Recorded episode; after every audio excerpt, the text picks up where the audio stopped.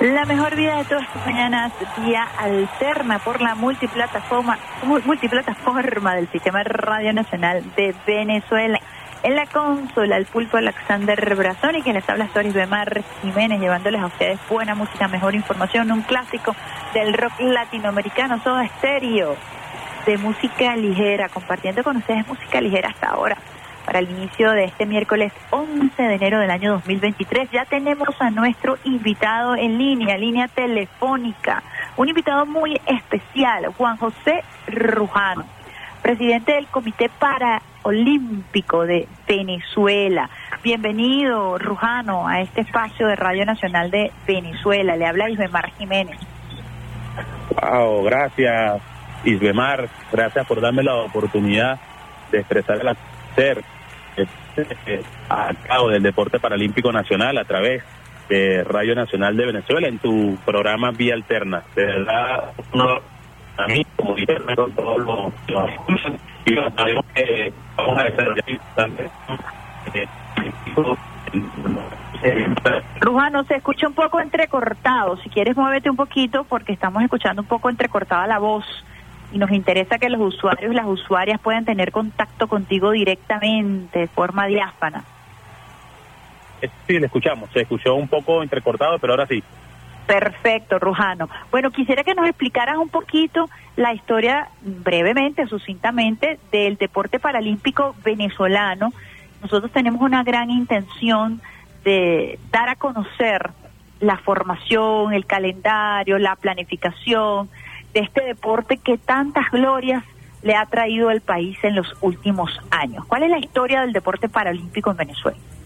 Así es, Ibermar. Nosotros el pasado octubre del 2022 cumplimos 20 años que se creó oficialmente el Comité Paralímpico Venezolano. En el 2002 se formalizó el Comité Paralímpico y desde allí nosotros eh, como Comité Paralímpico hemos trabajado en pro de nuestros atletas paralímpicos. Efectivamente hemos logrado resultados importantes, destacarle a toda Venezuela que la edición pasada de Tokio 2020 fueron la mejor actuación en la historia de Juegos Paralímpicos, logrando siete medallas paralímpicas, tres de oro, dos de plata y dos de bronce. Y de esas siete medallas, seis fueron logradas por atletas femeninas pero nos fuimos superando progresivamente. También estuvimos nosotros en Río, logramos seis medallas paralímpicas, tres de, plata, eh, tres de, bronce. Logramos la primera medalla paralímpica en la historia, también en, en Beijing 2008 con Naomi Suazo. Es decir, nosotros hemos venido desde las ediciones en los últimos años superándolo cada día más. Logramos o tenemos en total 17 medallas, Ibemar, paralímpicas nosotros y en revolución de esas 17 se han logrado 16. Es decir, que ha sido un apoyo contundente en lo que es eh, los años de revolución y nosotros seguimos trabajando. Nosotros como Comité Paralímpico estamos en una nueva junta directiva que fuimos elegidos el 22 de octubre del 2022 en un periodo 2022-2026 y nuestro objetivo fundamental es superarnos cada día más y tenemos el tope bien alto para los Juegos Paralímpicos de París 2024, que es nuestro evento fundamental de este ciclo paralímpico.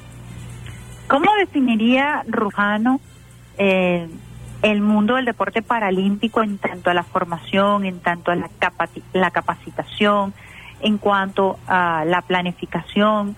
Eh, de los Juegos o de los atletas que forman parte de este equipo de Paralímpicos. ¿Hay alguna característica especial, fundamental, algún acompañamiento? Yo quisiera que nos dieras un poco de detalles, porque sé que ustedes vienen trabajando muy duro, pero muy duro en el deporte paralímpico y no se visibiliza quizás este, todo este proceso de formación. Sensibilidad. Yo creo que eso es lo que nosotros como Comité Paralímpico estamos llamados a todas las personas que forman parte de nuestro componente. Debemos tener sensibilidad porque atendemos una población isbemar bien eh, eh, con características específicas. Nosotros eh, para el mundo del, del deporte atender a las personas con discapacidad no es fácil tener atletas que tienen discapacidad motora, sobre sillas de ruedas, que tienen sus características particulares eh, desde el punto de vista de la salud, atletas con discapacidad visual, ciegos total, que desde el momento en que ellos van a, establecer una comunicación es bien complejo, atletas eh, sordos, atletas con parálisis cerebral, atletas con discapacidad intelectual. O sea, es bien compleja la población que nosotros atendemos y lo que nosotros le pedimos a la población tener sensibilidad, cariño, amor por nuestros atletas. Perdimos la comunicación allí con Rujano. ¿Aló? Te escucho. Ah, perfecto. Tú hablabas de la, de la sensibilidad y describías eh, el, el, componente, describías las características de estos atletas, de estos patriotas que representan al país en estos deportes paralímpicos. Yo quería, por ejemplo, preguntarte cómo es el, el entrenamiento de ese acompañante, de ese lazarillo que en el deporte adaptado acompaña, por ejemplo, a alguna persona con discapacidad visual. Ah, allí hay un entrenamiento mutuo, ahí tienen que ser prácticamente almas gemelas. Eh, quisiera que nos contaras un poquito de eso porque creo que puede generar empatía entre los usuarios y las usuarias que hasta ahora nos están escuchando. Es un reto, es un reto, eh, Ibermar, es un reto que tienen los entrenadores con estas personas con discapacidad. Te pongo un ejemplo, eh, no es lo mismo entrenar a un atleta convencional, que convencional es el término que le damos a los atletas olímpicos, que un atleta paralímpico, ejemplo, sobre silla de ruedas. ¿Cómo tú entrenas en atletismo a una persona sobre silla de ruedas que no puede eh, tener una movilidad de sus miembros inferiores? Entonces, es un reto que tiene el entrenador de buscar alternativas, ejercicios específicos para adaptarlos a esa condición de, su, de atleta con discapacidad motora sobre silla de ruedas. Al igual que cuando es una persona invidente, ciega total, que pierde ese sentido, por supuesto, de la visión y es ese entrenador quien ser los ojos, quien debe ser la guía de ese atleta eh, en todo el sentido de la palabra, desde pasarle una mancuerna, desde, desde eh, pasarle, eh, explicarle, tocarlo, porque ya no tiene ese sentido de la visión. Es decir, es un reto, es un reto que tienen estos entrenadores para hacer que su objetivo hacia el atleta se cumpla, aún con esas dificultades que limita la, la discapacidad. Te puse dos ejemplos en discapacidad motora y discapacidad visual, pero también tenemos la discapacidad intelectual, que son esas personas que eh, le explicas algo eh, hoy y mañana llega ese atleta y se le olvida absolutamente todo porque no tiene esa capacidad de retención por su intelecto y entonces tienes que empezar desde cero con esa paciencia, con ese mismo amor. Es, eh, amor es bien complejo, pero bonito. Es un reto. Yo creo que todos los entrenadores y todos los que estamos aquí en el mundo del deporte paralímpico tenemos un reto de hacer de que esas personas se vean incluidas eh, de una manera directa en el deporte eh, mundial, paralímpico, internacional. Rujano, ¿cómo llegaste tú al deporte paralímpico? ¿Nos puedes echar ese cuento, esa anécdota? Y disculpa la pregunta personal, porque también puede resultar motivación para todas aquellas personas que de alguna u otra manera se sientan eh, identificados con el deporte paralímpico y, tengan alguna duda o alguna reserva de incorporarse, de ayudar, de apoyar como entrenadores o para cualquier atleta que también quiera motivarse a, entrenar. ¿Cómo llegaste al deporte paralímpico? Mire, Gemar, eh, y lo que nos escuchan, sin querer queriendo, como dice la palabra del Chavo del Ocho.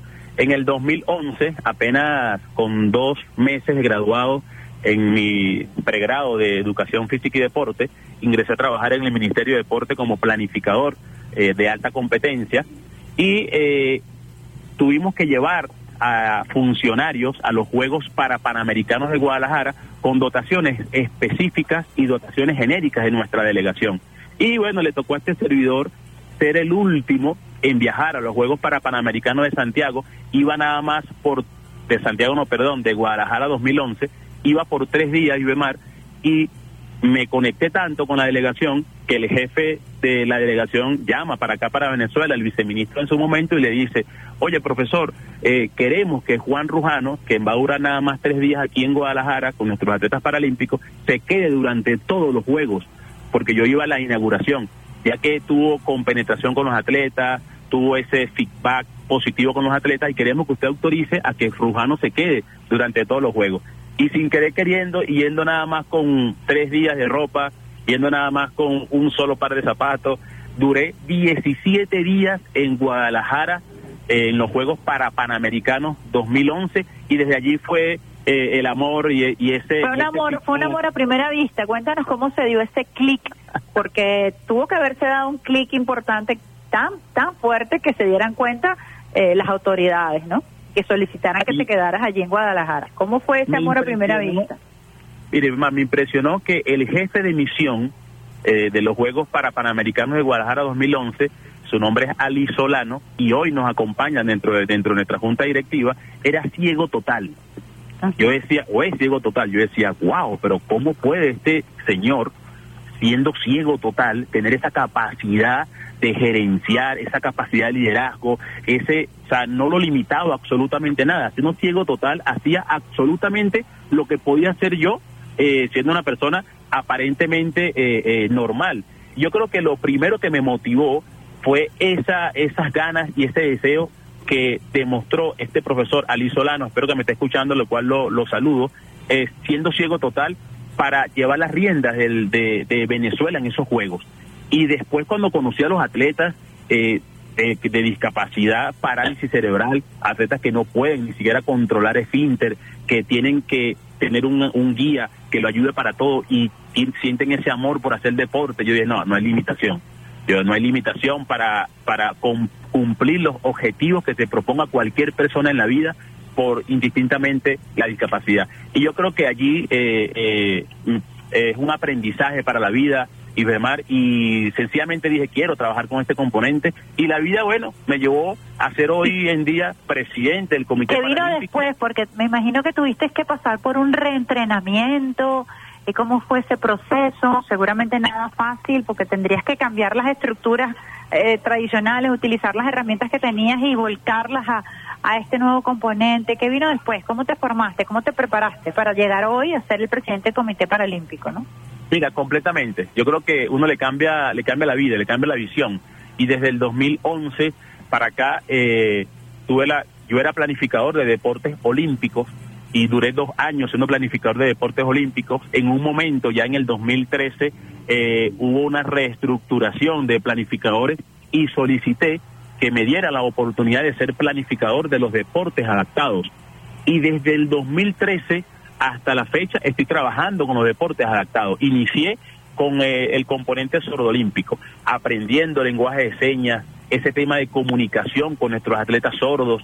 Fui a los Juegos eh, suramericanos de sordos que fueron en, en do Sul y de allí me fui eh, eh, familiarizando con todas las discapacidades, a todos los entrenadores, a todas las federaciones de parálisis cerebral, de discapacidad visual, de discapacidad auditiva, a todos le preguntaba pues qué libro, qué manual, qué leer y sencillamente me fui eh, eh, familiarizando con ellos. Paralelamente desarrollé mi maestría en metodología de entrenamiento deportivo para la alta competencia y también hice trabajos específicos para las personas con discapacidad. En el 2015 me dieron la oportunidad, Mar, de ser el director técnico de los Juegos Paranacionales de, de Yaracuy 2015, un reto para mí, un reto para toda mi familia porque por primera vez yo asumía la responsabilidad de un de la dirección técnica de unos juegos tan importantes para Venezuela, no se hacen desde el 2015 y yo fui el director técnico. Y bueno, desde allí empecé a trabajar de manera eh, eh, profesional y armónica con nuestros atletas y y bueno, hoy en día eh, gracias a, a, ese a esa proyección, a ese trabajo, a esa trayectoria, eh, estoy asumiendo esta responsabilidad que me compete hoy en día. Bueno, fíjate que lejos de ser personalista, creo que tu la narración de lo que ha sido tu trayectoria, cómo has ido construyendo, cómo surgió ese amor a primera vista y cómo has ido alimentando esa relación amorosa que perfectamente te ha llegado a ser el presidente del Comité Paralímpico, puede ser una motivación, tanto para las a los atletas como para los planificadores, entrenadores, que quieran también alinear su vocación en un mundo tan sensible como bien lo explicaba al inicio de esta entrevista, pero que da tantas alegrías y que da tantos referentes morales a nuestro pueblo, ¿no? Eh, primero porque nos permite entender que cualquiera puede tener una discapacidad. Eh, hay personas que nacen con una discapacidad, hay atletas que se vuelven atletas del deporte adaptado luego de un accidente y que existe esa oportunidad y creo que tu testimonio es vital para para sensibilizar al pueblo venezolano que nos escucha en este momento eh, sobre el deporte adaptado. ¿Qué se viene para el 2023, Rujano? Así es, Irma, gracias. Yo quiero eh, finalizar esa reflexión que tú haces para motivar. Yo creo que lo, lo principal que nosotros tenemos que motivar es a nuestros familiares, a los familiares, a los padres, a, a las madres, a los tíos, a los abuelos que tienen en su casa un niño, una niña, un adulto con discapacidad que lo sobreprotegen eh, de una manera que yo yo me atrevo a decir que lo limitan, o sea, pero por miedo, por sobreprotección, por ese sobreamor que le pueden tener a estas personas con discapacidad, lo quieren mantener en su nido, lo quieren mantener en su casa. Yo invito a todos los padres que nos escuchan, madres, que si tienen un niño o una, a una niña, a una persona con discapacidad, no lo limites, muéstralo. Venga a nuestro Comité Paralímpico, venga a las federaciones polideportivas, que en Venezuela tenemos cinco, la Federación de Discapacidad Intelectual, de Discapacidad Motora, de Parálisis Cerebral, de Discapacidad eh, eh, eh, Intelectual, y de sordos vengan a esas estructuras para que muestren a sus atletas y que salgan de ese cascarón del hogar y que se transforme en un atleta paralímpico campeón o campeona y que deje a Venezuela en lo más alto del podio. No tengan miedo, vengan a, a estas estructuras que estoy seguro que su niño o niña con discapacidad va a dar lo mejor de sí. ¿Dónde se encuentran? ¿Cómo los pueden ubicar, Rujano? Eso es muy importante lo que acabas de mencionar. Fíjate, nosotros tenemos en nuestro en el Comité Paralímpico una sede en el Instituto Nacional de Deporte. Pueden venir a, la, planta baja del Instituto Nacional de Deporte, del Ministerio de Deporte, y, y preguntar dónde es la oficina del Comité Paralímpico Venezolano. También nosotros tenemos una oficina en el Comité Olímpico Venezolano eh, el, el, profesor Eduardo Álvarez y continuó la profesora María Soto, nos dieron un espacio en el Comité Olímpico y también nos pueden ubicar en el Comité Olímpico. Es decir, estamos en el paraíso, en, En el paraíso. Estamos en las dos casas de, del deporte en Venezuela, en el Instituto Nacional de Deporte y en el Ministerio y también en el Comité Olímpico Venezolano. Perfecto, entonces ya saben, usuarios, usuarios, atendiendo la invitación que nos hace el presidente del Comité Paralímpico, Juan José Rujano, si tienes un niño en tu casa con alguna discapacidad, está interesado en el deporte, seguramente tiene algún potencial, puedes dirigirte a la oficina del Comité Paralímpico que se encuentra en el Instituto Nacional de Deporte en la Avenida Terán aquí en la India y luego también pudieras o pudieras también asistir al Comité Olímpico que se encuentra donde está el Estadio Prígido y Diarte también en el Paraíso. Cuéntanos entonces eh, qué se viene para el 2023. El 2023 y es un es un año sumamente importante nosotros tenemos dos eh, eventos interdisciplinarios en donde vamos a lograr la participación. El primero, eh, que están ya en fase clasificatoria, son los Juegos para Panamericanos Juveniles.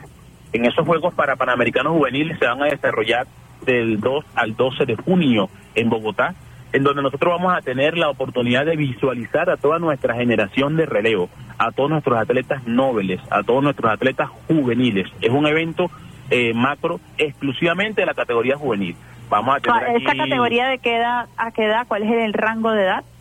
Eh, es, es eh, varía en dependencia de cada disciplina. Ejemplo, el paratletismo lo manejamos desde los 12 a los 17, pero la paranatación ya puedes entrar desde los 10 a los 14. O sea, tenemos un rango de edad en, en dependencia de cada disciplina. Pero en promedio, eh, te puedo decir que es entre los 12 a los 17 años es la categoría que nosotros manejamos como juvenil en cada una de las disciplinas. Tenemos 12 disciplinas eh, que van a participar en estos Juegos para Panamericanos Juveniles y bueno, nosotros estamos planificándonos para eso. Luego, eh, este mismo año tenemos el evento fundamental de América, también ya en la categoría adulta tenemos los Juegos para Panamericanos adultos que van a ser en Santiago de Chile, posterior a los Juegos eh, Panamericanos convencionales, por supuesto. Nosotros tenemos los Juegos eh, eh, para Panamericanos en Santiago y son los dos eventos fundamentales que vamos a tener nosotros en este año, que son los dos eventos que van a estar previos a los Juegos Paralímpicos como macroeventos. Pero eh, quiero informarle a todos nosotros, a todos los que nos escuchan, que también tenemos los Juegos Mundiales específicos de cada disciplina. Se hacen cada cuatro años, le corresponde a este año 2023 hacerlo, y tienen la salvedad y la importancia de que estos Juegos Mundiales de cada discapacidad van a ser avalados por el Comité Paralímpico Internacional y las marcas o el resultado que tengan nuestros atletas en estos eventos también le van a servir para clasificarse para los Juegos Paralímpicos de París. Eh, los primeros Juegos eh, de discapacidad, los Juegos Mundiales, son la discapacidad intelectual, que van a ser en Francia en el mes de junio, luego la discapacidad eh, motora, van a ser en Inglaterra en el mes de agosto, y cerramos con la discapacidad eh, eh, parálisis cerebral y, y discapacidad visual en diciembre en Tailandia. O sea, tenemos cinco eventos fundamentales este año que es un calendario bastante eh, eh, apretado, nutrido, nutrido, un calendario nutrido, aparte de nuestros eventos, por supuesto, nacionales que haremos para preseleccionar a los atletas para estos eventos internacionales. Fíjate, Rujano, pues bueno, yo siempre he propuesto y te hago aquí esta propuesta pública eh, de la importancia de sostener un espacio para explicar el deporte paralímpico desde el punto de vista comunicacional, desde el punto de vista técnico, eh, porque tiene muchísimas especificidades. Eh, tú has mencionado algunas y a veces nos cuesta entender las categorías, nos cuesta entender el manejo técnico. Y bueno, la invitación siempre será a que en Radio Nacional de Venezuela el deporte paralímpico tenga una ventana permanente. Nosotros siempre muy sensibilizados, lo sabes, por el trabajo de mi hija Génesis de Leli en, en esta área que me ha llevado a sensibilizarme eh, con los atletas paralímpicos y que nosotros en Radio Nacional tenemos siempre una ventana abierta para todos nuestros hermanos y hermanas que con muchísima fuerza, con muchísima pasión, he tenido la oportunidad de conocer algunos, representan a nuestro país, que son un referente porque nos demuestran que es posible, más allá de cualquier dificultad, alcanzar metas y logros. Wow, no, esa, eso, eso que acaba de decir motiva, motiva mucho y demás, y de verdad que para nosotros es un inmenso placer tener un espacio exclusivo para eh, hablar del deporte paralímpico y también del deporte sordolímpico, que que generaliza el deporte adaptado en, en Venezuela. No, por supuesto lo, lo, aceptamos. Tú, vas macerando la, la experiencia, tú la vas presentando, luego lo conversamos, pero sí quería hacerte esta propuesta frente a los usuarios, las usuarias del Sistema Radio Nacional de Venezuela, porque además me parece que es necesario, me parece que además es, es, es, eh, es un referente de lo que somos capaces los venezolanos de hacer. Así que mi abrazo, Rujano, a todos los atletas que forman parte de ese equipo maravilloso que hoy que hoy te toca dirigir con un grupo de planificadores y entrenadores eh, que lo dan todo y nuestro reconocimiento y bueno la propuesta está en pie para que el deporte paralímpico tenga un espacio en Radio Nacional de Venezuela. Wow, excelente, excelente. Gracias, y más Gracias a toda la familia de Radio Nacional de Venezuela y como te dije anteriormente, lo aceptamos con humildad y estamos seguros que este va a ser el inicio de, mucha información que podemos eh, eh, dar a conocer sobre el acontecer del deporte paralímpico eh, y de nuestros atletas, porque no solamente vemos a, a los atletas, sino también vemos a las personas. Antes de ser atleta con discapacidad, debemos buscar a la persona con discapacidad. Y ese niño con discapacidad y esa persona con discapacidad, al ser humano, así es, convertirlo en un atleta que haga que haga deporte, rendimiento y que sea un atleta paralímpico. Así que bueno, lo acepto y demás y coordinamos y nos ponemos en función de eso. Claro que sí, un mensaje final a quienes nos escuchan, Rujano. Bueno, no, un mensaje general de, de, eh, hoy que estamos iniciando este mes de enero, un mensaje de amor, de paz, de felicidad y de unión, de unión como, como país, de unión como, como sociedad para llevar a Venezuela a, a los estándares eh, de, potencialidad, de economía, de amor que, que estamos seguros que todos soñamos y que nosotros de este espacio deportivo para personas con discapacidad vamos a hacer lo propio para llevar a Venezuela en lo más alto del podio y lograr las medallas y lograr los resultados y la felicidad que sabemos darle a Venezuela desde el punto de vista deportivo. Bueno, muchísimas gracias al presidente del Comité Paralímpico, Juan José Rujano, quien nos ha acompañado en esta hermosa entrevista del día de hoy que se quedará grabada en el corazón de los usuarios, las usuarias del Sistema Radio Nacional de Venezuela. Un abrazo, muchísimas gracias por compartir parte de tu tiempo con nosotros. Gracias a ustedes, muy amable. Bueno, estábamos conversando, como ustedes escucharon, con Juan José Rujano, presidente del Comité Paralímpico de Venezuela Si usted tiene algún niño, un hijo, una hija con alguna condición especial, usted ve que tiene algún interés o que el deporte le puede ser útil para eh, sentirse mejor, para tener una mejor calidad de vida, no dude en llevarlo a las oficinas del Comité Paralímpico en el Instituto Nacional de Deporte, en planta baja, soliciten hablar con el equipo de Juan José Rujano, también pueden asistir, como lo decíamos, al Comité Olímpico, su sede principal se encuentra en el Paraíso